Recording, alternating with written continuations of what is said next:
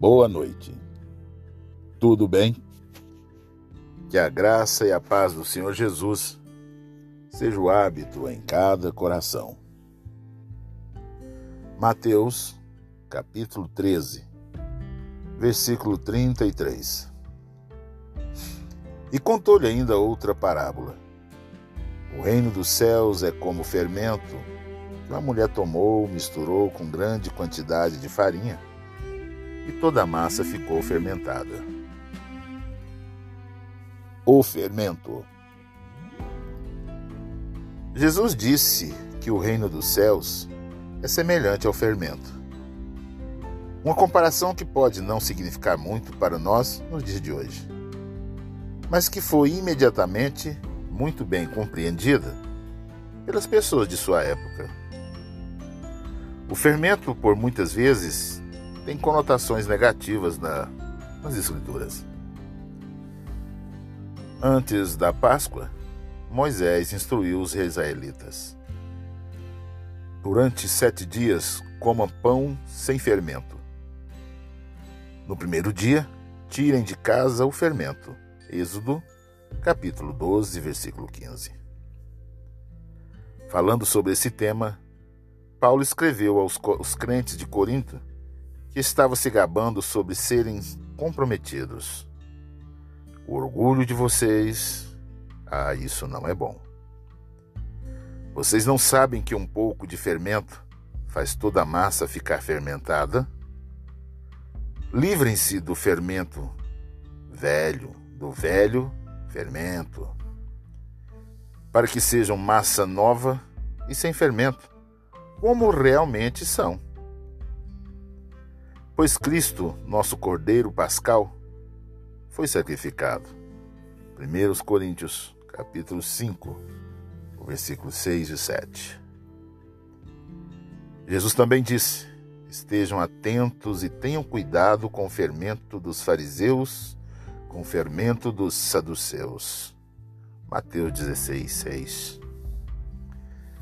Fermento representa corrupção Fermento representa infiltração. Fermento aqui representa comprometimento. Um comprometimento de forma pejorativa, de forma negativa. É uma imagem do comprometimento em nossas vidas, uma ilustração de como pequenas coisas pode se transformar em grandes prejuízos. Apesar de um filote de cascavel parecer bonitinho, ser pequeno o suficiente para segurarmos na palma da mão, seu veneno é mais potente do que uma cascavel adulta. Da mesma forma, podemos olhar para o pecado em nossas vidas e dizer: Este pequeno pecado? Não, isso não é nada demais. Mas espere até que ele te morda. Ele trilhe seu caminho ao longo e permeie todas as áreas da sua vida. Existe pecado em sua vida que você ainda não tenha tratado? Existe pecado que ainda não foi confessado? Ainda existe pecado encoberto na sua vida? Livre-se dele antes que ele enfraqueça e que te destrua espiritualmente. Hoje, agora, é o momento de dobrar os joelhos e confessar diante do Senhor aquilo que parece insignificante, mas que tem te afastado da presença do Altíssimo. Aquilo que parece insignificante, mas te tem feito sentir vergonha de estar na presença de Deus. O Senhor está chamando-nos para um concerto. Pequenas coisas, pequenas coisas que achamos que são insignificantes, com uma linguagem do jovem, nada a ver, pode nos destruir. Um pouco de fermento pode levedar toda a massa.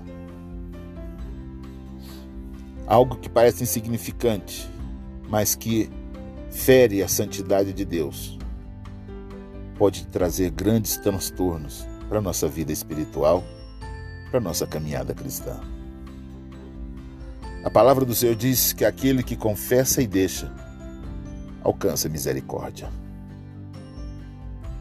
Por isso o salmista diz que escondeu a palavra no coração para não pecar contra Deus. Porque quando estamos mergulhados na palavra, enchendo da graça do Espírito, ele nos convence, ele nos aponta, ele nos mostra todos os momentos naquilo que nós estamos nos afastando perigosamente da presença do Senhor. Então, contou-lhe outra parábola. O reino dos céus é como fermento que uma mulher tomou e misturou com uma grande quantidade de farinha, e toda a massa ficou fermentada. Pai querido, que venhamos entender o que o Senhor está falando conosco nessa noite. Aquelas mínimas coisas, Senhor, aquela música que chama minha atenção, mas que não glorifica o teu nome. Pai, aquela amizade, Deus, que tem me afastado da tua casa, aquele namoro, aquele relacionamento, ó Deus, que tirou-me da tua presença. Tudo isso faz parte, Pai, de uma forma de corrupção, de um fermento que está destruindo todas as nossas vidas. Senhor, desperta-nos para termos uma vida de renúncia e vivermos uma vida plena no teu lado. A começar em mim, Senhor, que vos fala. Alcança os meus irmãos, alcança o teu povo, ó Pai amado, e desperta para que venhamos rejeitar esse fermento, Pai amado, e tenhamos uma vida de santidade para a glória e louvor do teu nome. Eu agradeço nessa noite, em nome de Cristo Jesus. Meus amados irmãos, em nome de Jesus, fuja, fuja desse fermento pode crescer de forma tal que vai tomar o lugar de Deus em teu coração.